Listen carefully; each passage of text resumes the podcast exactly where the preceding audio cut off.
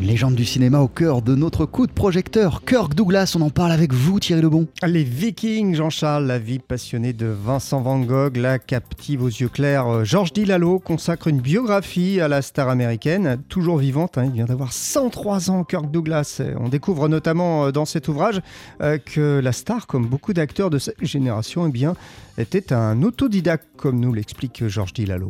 Oui, je crois que c'est le cas de beaucoup qui sont de véritables autodidactes du cinéma.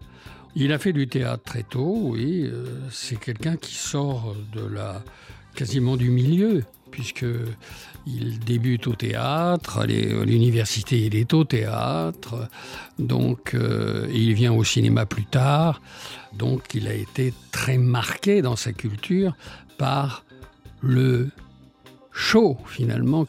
Et dans l'ensemble des choses, il est resté euh, fidèle à l'image qu'il s'était tracée quand il était plus jeune. Kirk Douglas qui a une filmographie très éclectique.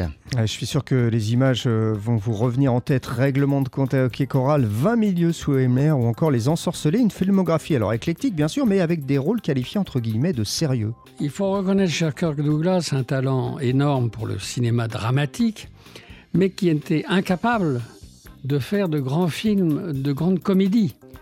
C'est un acteur qui n'aura jamais marqué le cinéma américain sur le plan de la comédie.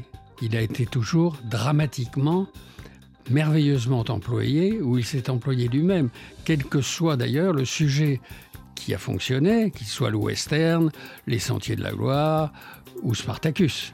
Pour l'image future des cinéphiles des générations qui viendront, il est Spartacus. Et lorsque l'on parle de Kirk Douglas, Thierry, il faut aussi parler de jazz. Oui, car il y a un film alors complètement oublié lié au jazz hein, euh, qui est associé à Kirk Douglas. Ça a été tourné en 1950. euh, Ça a pour titre Young Man with a Horn et dans lequel, eh bien, euh, Kirk Douglas en fait se glisse dans la peau du trompettiste Bix Beiderbecke et euh, le trompettiste qui joue réellement pour ce film, c'est Harry James.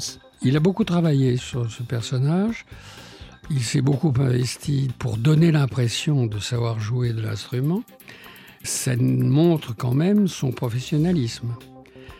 On peut reconnaître, comme beaucoup, dans sa volonté de s'impliquer dans le jazz et qui permettait à Douglas de jouer du Harry James grâce à Harry James. Il est sûr qu'Harry James, doit, le film doit beaucoup à Harry James, mais Douglas a quand même été là-dedans partie prenante dans la mesure où il a donné une partie de lui-même. Voilà, donc ce livre, cette biographie consacrée à Kirk Douglas, euh, écrite par Georges Dilalo, c'est paru aux éditions Rive Neuve. La légende Kirk Douglas, vous nous le rappeliez euh, Thierry en début euh, de coup de projecteur qui est âgé aujourd'hui de 103 ans. Merci beaucoup Thierry Lebon.